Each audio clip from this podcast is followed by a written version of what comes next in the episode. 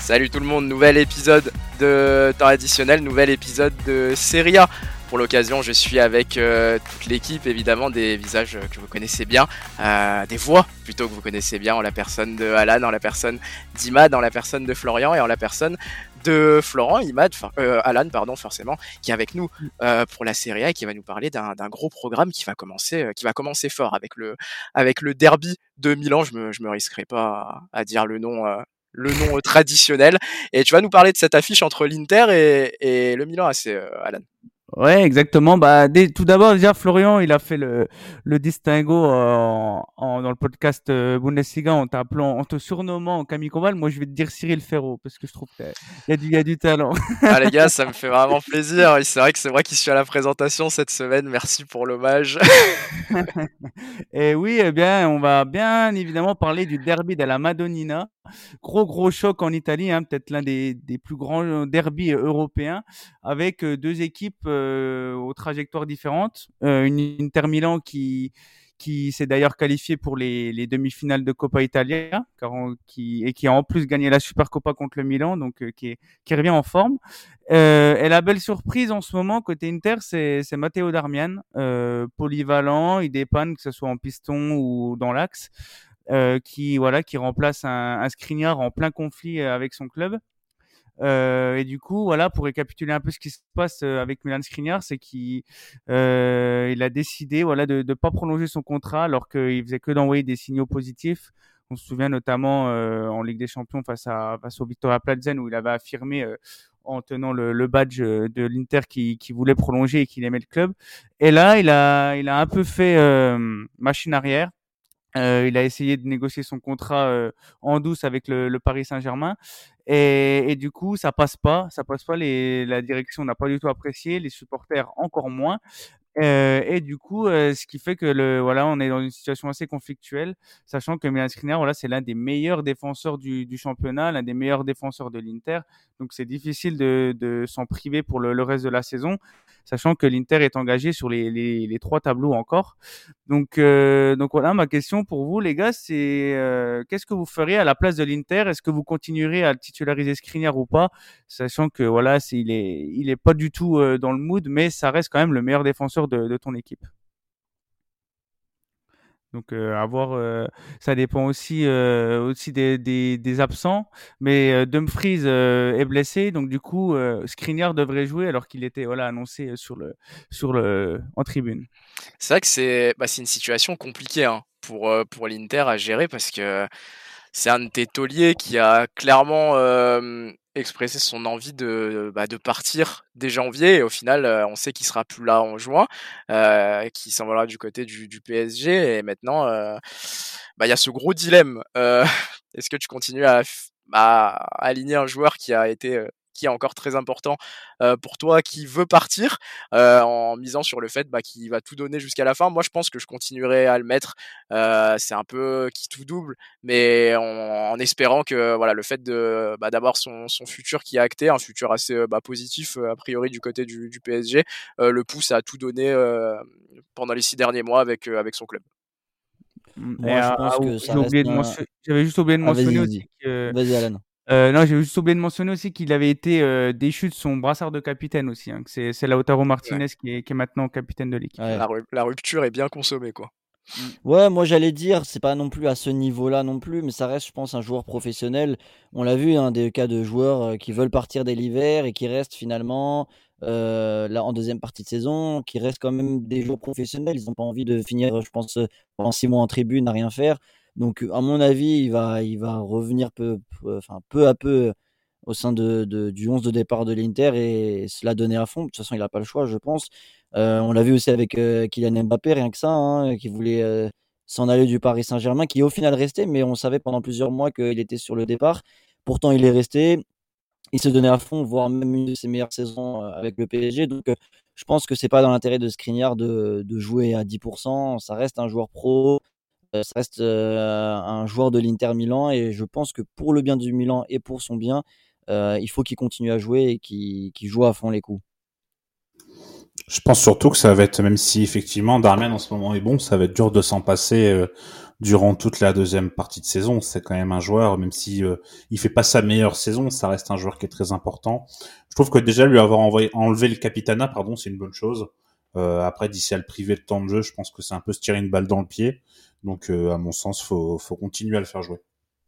Mm. Et aussi à savoir aussi quand même qu'il depuis la défense à 3, il est quand même plus en difficulté. Je le trouve moi meilleur dans une défense à 4 comme c'était euh, lors de son arrivée à l'Inter en, en 2017. Donc, euh, donc voilà, ça va être euh, assez intéressant de voir comment comment ils vont faire. Surtout que là, quand même, tu as un gros choc, tu as un derby, donc te passer de screener, ça peut ça peut être euh, dangereux. mais face à eux, voilà, il y a une équipe qui est en totale perdition, qui est vraiment horrible défensivement. Je veux bien sûr parler de l'AC Milan, qui est la pire défense d'Europe en 2023 devant Bastia, devant Troyes, devant, devant la Salernitana notamment.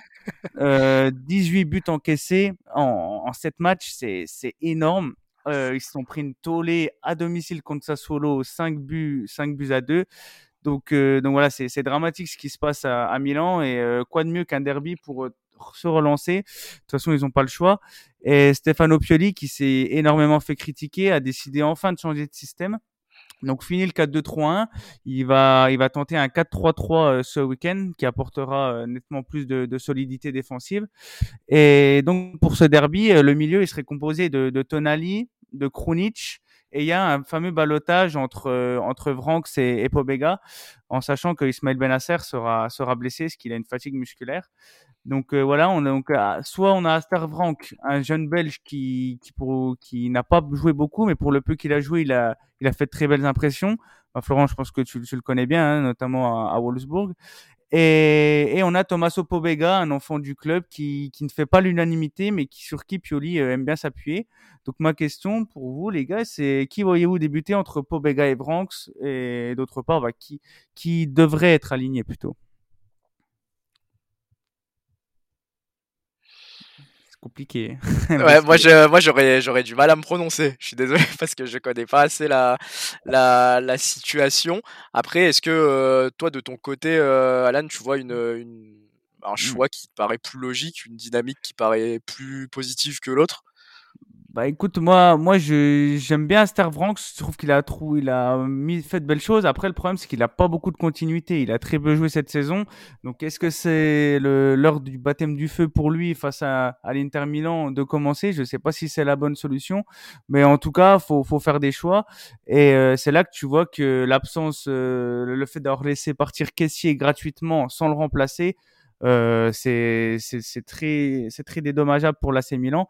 Donc euh, voilà, euh, c'est moi je mettrais quand même Aster Vranks parce que je trouve qu'il il a des qualités intéressantes. Ouais, je te rejoins parce que Pogba, je pense, a eu sa chance et a montré que c'est pas un mauvais joueur, mais il est quand même très limité. Et peut-être qu'effectivement changer un peu, bah déjà, je pense que ça apaiserait un peu les supporters qu'on a un peu marre de voir, voilà, un peu des chouchous du côté de Pioli. Donc euh, c'est pourquoi je pense que je mettrai, je mettrai Vranks également. Ouais, dans tous les cas, c'est bah, un, un, dilemme qui est, qui est compliqué hein, pour le Milan AC qui se retrouve euh, bah, dans, comme tu l'as dit, comme tu l'as assez exprimé, je pense, Alan, dans un début de, de 2023 qui est, qui, qui est, catastrophique et qui se retrouve à devoir faire des choix entre, entre des joueurs euh, dans un milieu de terrain qui ne sont pas confirmés, en plus dans, dans, bah, dans, dans un derby face à l'éternel rival. Donc forcément, ça, ça s'annonce compliqué. Ouais, surtout que tu as un mois de février qui s'annonce euh, très, très, très, très, très euh, chargé avec euh, justement ce derby. Après, tu auras, le Torino qui, qui fait une très belle, très bonne saison. On en parlera juste après. Et tu as après l'échéance Ligue des Champions avec Tottenham. Donc voilà, faut pas se louper côté Rossoneri. donc voilà, si on est encore amené à, à perdre ce derby, ça risque de compromettre sérieusement le, la suite de la saison milanaise. La deuxième question que tu avais pour nous, euh, Alan, c'était celle peut-être du pronostic du match? Ouais, voilà, euh, vu que c'est un, match à ne pas, louper, j'espère que vous serez tous devant votre, poste de télévision euh, devant pour ce choc. Et voilà, je voulais savoir un peu votre pronostic. Que, quel score voyez-vous? Et citez-moi au moins un buteur. Euh, bah moi, je me permets de rebondir rapidement avec, euh, avec la description que, que tu viens de, de nous faire. Forcément, euh, j'ai un peu de mal à voir le Milan ton Milan s'imposer du côté de du côté de l'Inter. Je suis désolé Alan, mais j'espère, j'espère me tromper qu'ils pourront rebondir, te redonner un peu le un peu le sourire. Je vois bien je vois bien l'Inter s'imposer allez 3 avec pour pour ton Milan un but un but peut-être de Giroud et il me semble que Lautaro recommence à pas mal fonctionner mmh. du côté de l'Inter donc je verrais bien un but de l'Argentin pour pour l'Inter. Est-ce que tu es prêt Alan pour ma réponse ou pas? Euh, attends, j'ai ma chope d'eau. 4-1 pour l'Inter. Doublé de, doublé de Lautaro, doublé de Dzeko. Ah oui, ok. Alors moi j'ai envie d'être positif quand même. Euh, j'ai envie de me dire qu'à un moment, je pense que bon, les, les, séries sont faites pour être arrêtées. Je pense pas que la Milan gagnera non plus. Je vois un petit un partout avec euh, avec l'envie de se la donner. Comme c'est un derby, ne pas couler. Déjà, on disait que s'ils perdaient contre Sassuolo, ça serait la crise. Là, c'est bien entamé. Et s'ils perdent encore, le top 5 commence à, s'éloigner un peu pour le Milan AC. Donc j'irai un petit match nul, un partout qui n'arrangerait pas vraiment tout le monde. Et pour les buteurs, je vais pas être original, je vais partir sur Giroud. Et moi, de mon côté, donc déjà, désolé Alan, je n'ai pas de poste de télévision. J'ai moins de 50 ans, donc euh, je suis sur ma télé. Et puis ouais, je vois malheureusement c'est une victoire de l'Inter euh, par rapport aux dynamiques avec un but de, de qui viendra crucifier malheureusement Milan, mais c'est que ça pue un peu pour le Milan assez malheureusement. Il y a un petit fun fact euh, que je peux vous dire aussi, c'est que dans les derbies milanais, en général, c'est tout le temps l'équipe qui est en méforme qui remporte le derby. Ça, j'ai oublié de le, mentionner, mais c'est vrai que ces dernières saisons, depuis, euh, c'est vrai qu'on a souvent euh, l'équipe qui, est moins en forme qui, qui s'adjuge le derby.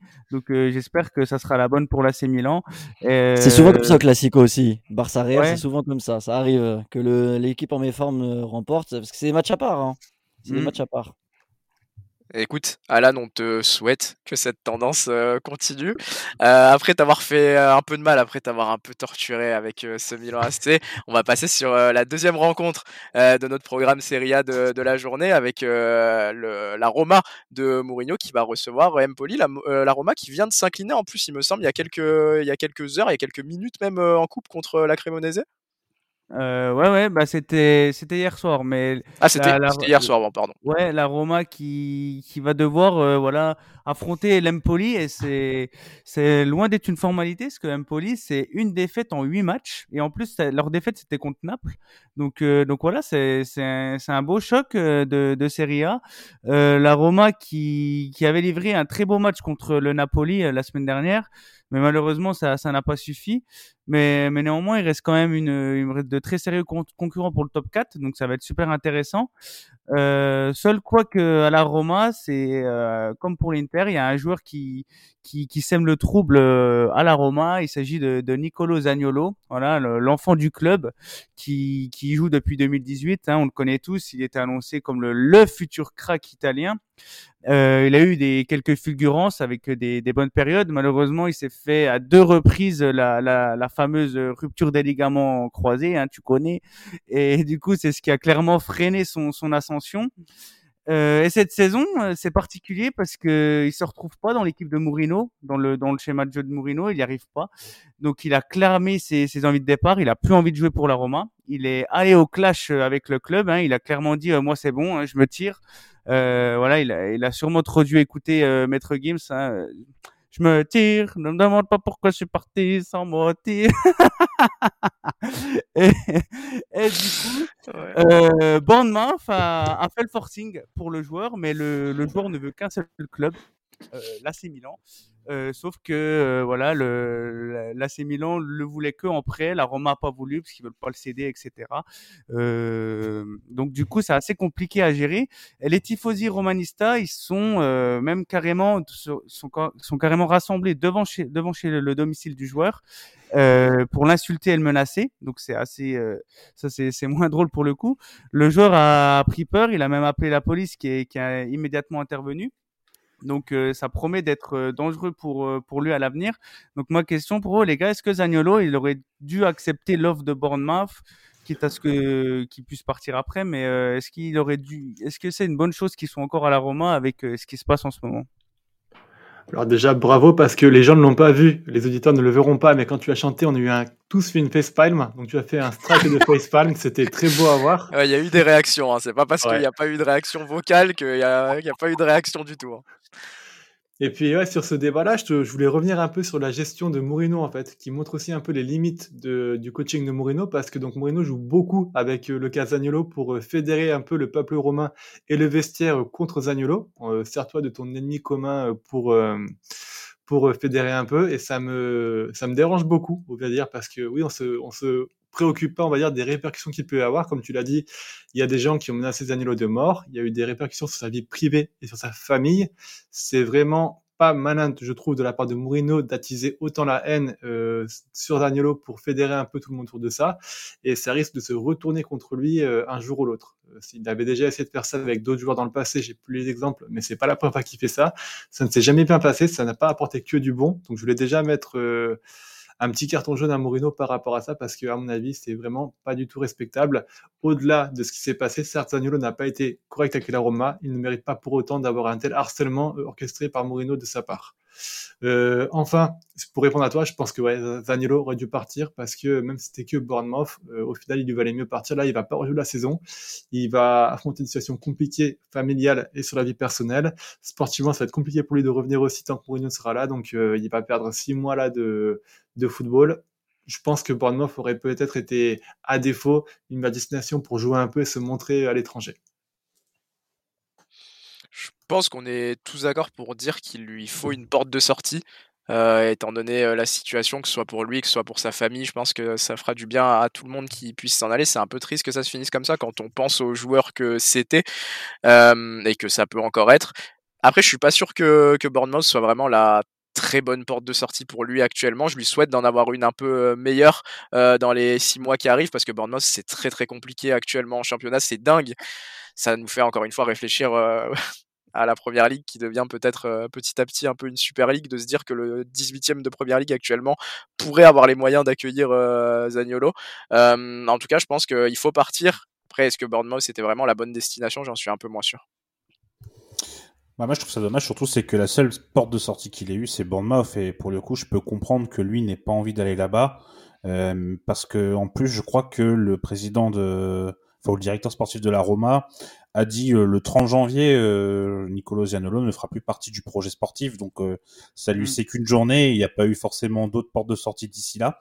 Donc euh, ouais, c'est c'est dommage parce que franchement c'était un super joueur avant cette sa, sa double sa double grosse blessure. Euh, franchement c'était, enfin moi j'en attendais énormément euh, et euh, j'espère qu'il aura une porte de sortie parce que je pense qu'il a quand même encore du talent donc euh, j'espère le voir rebondir rapidement.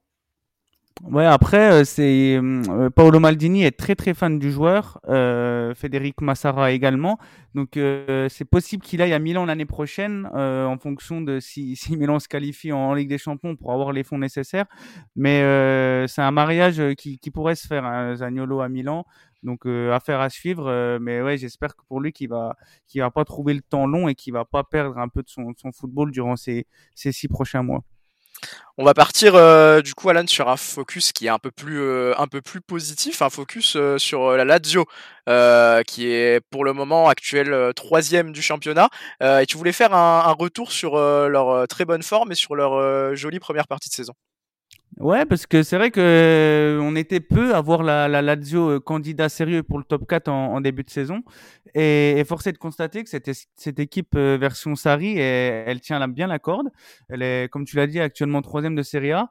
Et sincèrement, euh, je trouve que l'effectif est vraiment de qualité. Euh, avec euh, un, un, top joueur par ligne. Euh, je trouve Romagnoli exceptionnel en, en, défense cette saison. T'as Milinkovic Savic au milieu de terrain qui est, qui est incroyable et tu as euh, Chiro Immobilier qui, qui, revient de blessure, mais qui, voilà, qui, est toujours un, un serial buteur. Donc, euh, tu as ça. Puis, tu as des joueurs en plus qui, qui sont à côté, comme Zakani, comme euh, Pedro, comme Luis Alberto, qui font aussi euh, bien tourner la mayonnaise. Donc, ils, ils, sont sur une très bonne lancée. Ils font même partie des, des grands favoris pour, pour la Conference League. Euh, donc euh, moi je voulais savoir aussi pour vous les gars si vous pensez qu'ils peuvent finir top, enfin qu'ils finiront plutôt top 4 à la fin de la saison, euh, sachant qu'ils n'ont plus été en Ligue des Champions depuis la saison 2019-2020, donc ça fait un petit moment déjà. Oui, moi je pense que totalement ils peuvent l'être. Depuis, d'autant plus depuis l'éviction de la Juventus de ce top 4, euh, je pense qu'ils ont totalement leur carte à jouer. La Milan est en train de tomber un petit peu, la Talenta est juste derrière. Ça sera pas facile, attention, mais bon, je vois qu'il y a quand même un, bon, 5-6 clubs qui sont bien partis pour, en course dans ce top 4. Je les vois mal faire partie des, deux malheureux qui ne, ne, participeront pas à la Ligue des Champions l'année prochaine. Ils sont sur dynamique, ils savent ce qu'ils sont en train de faire, comme tu viens de le dire, ça fait très longtemps qu'ils sont pas allés en Ligue des Champions, donc je, pense que c'est vraiment l'objectif de la, de la saison. Donc non, je, je, je, ne vois pas la, la Lazio Rome ne pas être dans le top 4 d'ici la fin de saison.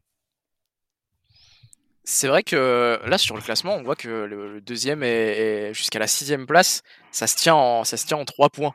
C'est quand mmh. même, euh, il y a quand même beaucoup de concurrents. On dirait un peu la Ligue 2. Euh, uniquement en termes de classement, hein, bien sûr. Je... Oui, oui, parce que. Ah, je suis désolé, je suis désolé, je précise. Non, bah non. Pour moi, les clubs de Ligue 2, ils, ils prennent pas d'acquis avec des transferts bidons le, leur championnat. C'est un peu mieux quand même. Florent qui a décidé d'arriver avec des, avec des vrais lines. Euh, non, mais c'est vrai que c'est très serré, qu'il y a beaucoup de, beaucoup de concurrents, mais euh, ceci étant dit, comme tu l'as dit, la Lazio euh, semble être l'équipe avec peut-être la, la meilleure dynamique, avec le plus, le plus de références actuellement et on voit comme l'a dit tout à l'heure aussi Florent avec la situation à la Roma qui est peut-être un peu explosive le Milan AC pour qui c'est un peu compliqué Alan tu nous tu nous contrediras pas ça peut être vraiment la très bonne année pour la Lazio pour faire son retour en Ligue des Champions donc je les verrai aussi bien revenir dans la plus belle des, compétitions Ouais, quand on voit le classement et puis quand on voit la dynamique, comme tu l'as dit, KRL, je vois qu'il y a trois équipes pour moi qui ont l'air assez sûres de finir dans le top 3. Ça sera bah, du coup forcément Naples, l'Inter et l'Atalanta. Et cette quatrième place, elle va être très disputée justement entre Milan, Rome et la Lazio. Et la Lazio a vraiment sa carte à jouer. Comme je, je, je pense, honnêtement, je suis convaincu que Milan va réussir à renverser la tendance d'une manière ou d'une autre à un moment de la saison. Et euh, tout va dépendre de quand ils vont pouvoir la renverser. Parce que cette équipe, quand même, on l'enterre euh, un petit peu en ce moment, mais elle a quand même beaucoup de capacités. C'est une équipe qui a été championne de série l'année passée et qui a des qualités pour rebondir et réenclencher une vraie dynamique pour les pousser vers le haut. Si, la Roma, si le Milan ne se réveille pas trop tard je les vois je les finir quatrième. Si par contre le réveil se fera trop tard, par exemple après la Ligue des Champions en février, mars, en mars-avril, là la, la, Lazio pourra complètement être favorite. Je ne pense pas que la Roma continuera à ce rythme-là. J'avais juste une question. Euh, toi, tu, tu, penses que l'Atalanta a plus de, enfin, euh, a plus de chances de finir dans le top 4 que la Lazio? Ouais, pour moi, oui, parce que tu as un vrai projet avec Gasperini qui est sur du long terme. C'est un projet qui est quand même beaucoup plus collectif, qui, qui, se, qui se base sur des choses. La Lazio, tu as aussi une équipe qui n'a pas l'expérience encore de, de, la lutte pour le top 4. C'est vraiment euh, que depuis une ou deux saisons qu'on voit cette équipe-là qui est dans l'eau du classement par rapport à Atalanta, qui est plus installée, qui a l'habitude de faire ce genre de lutte, qui a déjà eu du succès dans cette lutte-là. Alors que la Lazio, ils sont un peu plus débutants euh, pour ce genre de choses et ça pourrait leur faire défaut sur la fin de saison.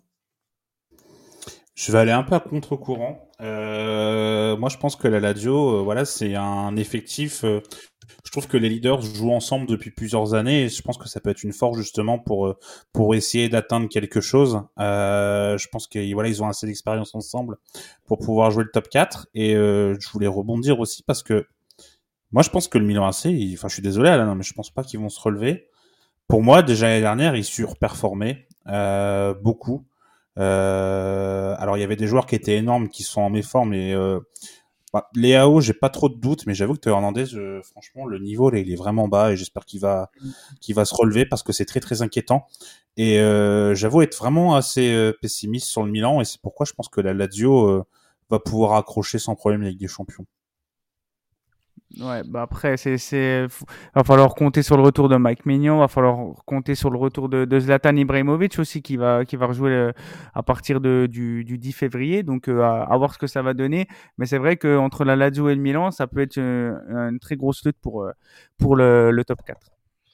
On va passer au prochain sujet de, de ce programme de Serie A. C'est là c'est là qu'on est déçu de ne pas avoir Quentin avec nous, forcément, parce qu'on va évoquer un sujet, je pense, qui sur lequel il aurait bien aimé euh, réagir, il aurait bien aimé s'exprimer. C'est le transfert de Florian Thauvin qui fait son retour euh, en Europe après son, sa petite épopée euh, au Mexique et qui débarque du côté de l'Udinese. Alan, est-ce que c'est une bonne affaire selon toi?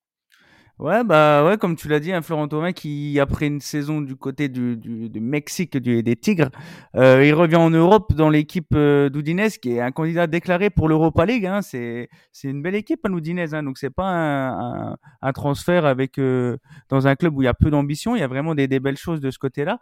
Et c'est intéressant de voir qu'ils arrivent à attirer un, un, joueur comme comme ça, un joueur euh, champion du monde en hein, 2018. Hein, on, on l'oublie, mais il avait il avait joué cinq minutes contre l'Argentine.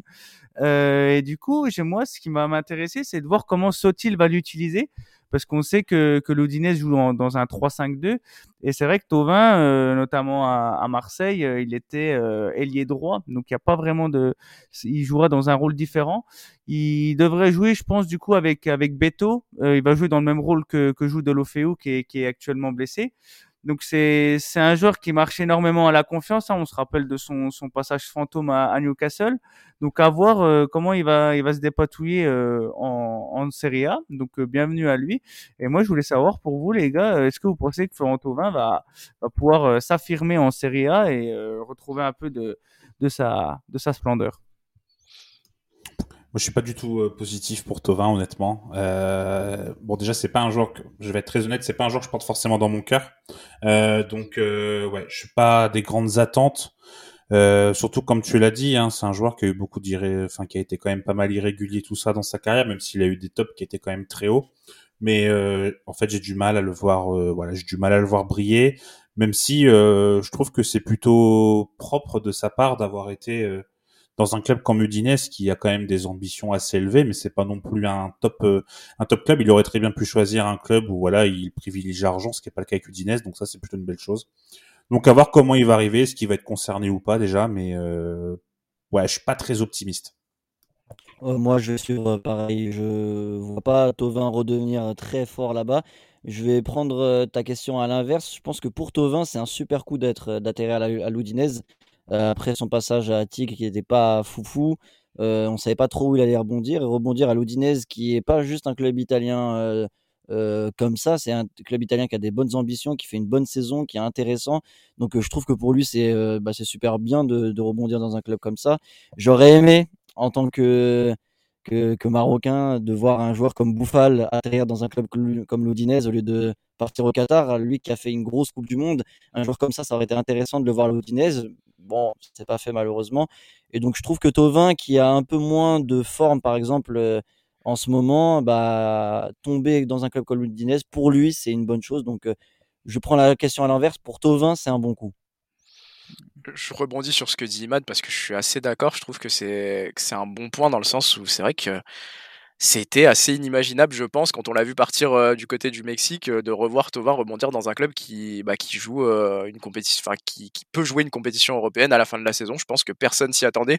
Moi personnellement, je ne pensais jamais le revoir dans un grand championnat européen parce que pour moi c'est un peu quand tu pars dans ce genre de championnat, tu coupes un peu, euh, tes liens avec les cinq grands, euh, les cinq grands autres championnats. Et c'est difficile d'imaginer un retour. Donc c'est vrai que c'est un très très bon coup pour lui. Euh, toi, Alan, tu, soulignais la dimension tactique. Ça voudrait dire que lui, il évoluerait comme, deuxième attaquant. Hein, c'est ça, sur plutôt sur le front de l'attaque en, pointe? Ouais, c'est ça, avec euh, en la place de Dolofeo qui, qui était excellent hein, en début de saison, mais qui malheureusement là est, est encore blessé. Donc euh, il aura la lourde charge de le remplacer et à voir si son alchimie avec, euh, avec le Beto va, va, être, va être performante. Parce que c'est vrai que du coup c'est encore plus difficile de l'imaginer performer parce que je pense qu'on a tous en tête le Tovin qui, qui rentre sur son pied gauche du côté droit et qui, bah, qui a été très très bon pendant des années avec l'OM avec ce schéma là mais en étant peut-être un peu plus axial. C'est avec ce retour en plus européen après une, une petite pige euh, à... en dehors du continent, c'est compliqué de l'imaginer revenir et performer directement. Mais en tout cas, euh, on peut lui souhaiter, on peut souhaiter à l'Udinese que ce coup de ce coup de poker soit soit payant. Mmh. Complètement à voir, mais il devrait peut-être euh, même débuter euh, ce week-end, hein, donc euh, à suivre, à suivre dans les prochains, dans les prochaines semaines, voir ce que ce que vaut Tovin en Série A. Eh bien, on va se pencher maintenant sur un de tes coups de cœur après euh, le focus de la semaine, euh, Alan. C'est, on l'a évoqué euh, juste avant quand on a parlé de la Roma, c'est le passage de la Cremonese en, en demi de, de, Coppa Italia avec Florence. Ça va nous faire plaisir en plus parce qu'on a un ancien Grenoblois qui fait partie de l'équipe mmh. en la personne de, de Charles Piquel. Donc, tu vas nous parler de, de cette équipe qui, bah, qui fait un beau parcours, Alan. Ouais, bah je suis, je suis super content de, de pouvoir en parler de un peu de la Cremonese. C'est mon coup de cœur, comme tu l'as dit, en, en cette période de, février, bientôt euh, Saint-Valentin. C'est, c'est sympa d'avoir un peu de, lumière dans les yeux oh, pour la, la qui, qui vit une, une saison catastrophique en Serie A. Toujours zéro victoire en, en 20 matchs. Donc 8 nuls et, et 12 défaites. Donc ça, ça va très mal du côté de la Cremonese et qui vit sa première en, en Serie A depuis depuis le 21e siècle. Donc la, dernière fois qu'ils étaient en Serie A, c'était en 96. Donc euh, voilà, c'est très très très compliqué pour eux. Ils vont sans aucun doute descendre en Serie B. Et pour autant, euh, ils sont qualifiés en Coppa Italia en demi-finale en ayant éliminé en quart de finale le Napoli et enfin en huitième de finale le Napoli et en quart de finale la Roma. Donc c'est quand même euh, une sacrée perf pour pour eux. J'espère qu'ils vont aller loin. Euh, ils devraient affronter, ils vont affronter la, la Fiorentina euh, dans le dernier carré, donc c'est c'est jouable hein, parce que je trouve, euh, je l'ai déjà dit à plusieurs reprises euh, chez ton additionnel, mais je trouve la Fiorentina euh, complètement moyenne, complètement dégueu. Donc j'aimerais bien voir la Cremonese remporter le trophée. J'espère qu'ils iront très loin dans la compétition. Pour finir le programme, Alan, on a trois affiches à traiter rapidement. Tu vas commencer par euh, la qui va accueillir euh, le leader, Naples. Ouais, la de Thiago Motta qui, qui reçoit le, Napoli, euh, le rouleau compresseur napolitain hein, qui, qui, qui, se, qui se doit encore de gagner pour euh, accroître leur, leur chance de titre. Le, Napoli devrait forcément remporter ce match parce que la c'est quand même très très très compliqué, même avec ce changement d'entraîneur l'Atalanta, euh, concurrent pour euh, la Ligue des Champions, qui va se déplacer euh, du côté de, Sassuolo. Ouais, Sassuolo qui après son carton face au Milan, ils vont, ça va leur donner du peps parce qu'ils étaient sur une très très très mauvaise série. Mais bon, ils affrontent la l'Atalanta avec un, un très très très en forme. Hein. C'est l'homme fort du de, de 2023. C'est c'est un des joueurs frissons hein, que que j'apprécie. Donc à voir ce que ça va donner, mais je pense que l'Atalanta part quand même favorite. Et un duel de milieu de tableau. Ça, ça paraît bizarre, mais avec toutes les récentes polémiques et toutes les récentes affaires, forcément, la Juventus se retrouve à cette place-là entre euh, donc la Salernitana et euh, la vieille dame. Ouais, la, la, Juve qui doit impérativement se ressaisir après sa défaite euh, dite honteuse hein, par euh, Allegri contre contre Monza. Donc ça va être un, beau choc, sachant qu'on on, l'a vu dans la il y a des, infos qui tournent dans la presse comme quoi la Juve pourra encore perdre des points supplémentaires. Hein, donc, euh, euh, la Juve qui va devoir euh, redresser la barre et au moins pour l'honneur battre la Salernitana qui est la, pire défense du championnat depuis depuis août. Heureusement pour le Milan, c'est pas c'est pas c'est pas encore la pire défense d'Europe, mais voilà ils ont 38 buts encaissés, c'est quand même énorme pour la Salernitana. Donc à voir à voir ce qu'ils vont pouvoir faire face aux coéquipiers de, de, de Vlaovic et Chiesa qui pourraient enfin être alignés ensemble pour la première fois euh, sous le maillot de, de la Juve depuis, depuis leur, euh, leur duo à la Fiorentina. Eh bien écoutez, je pense qu'on a été euh, complet sur cette euh, journée de Serie A euh, avec un très très beau programme. On espère que vous, vous la suivrez et que vous suivrez les conseils avisés d'Alan, les, les, analyses avisées euh, de notre chroniqueur Serie A. C'est tout pour nous. N'hésitez pas à suivre euh, et à écouter les épisodes des autres championnats, la Première Ligue, la Serie A et la, et la Bundesliga pardon, et la Liga qui seront euh, disponibles sur toutes nos plateformes de streaming, sur YouTube également, et à nous suivre sur tous nos, sur tous nos réseaux sociaux, Instagram, Twitter. C'est tout pour nous. C'était temps additionnel. À très bientôt.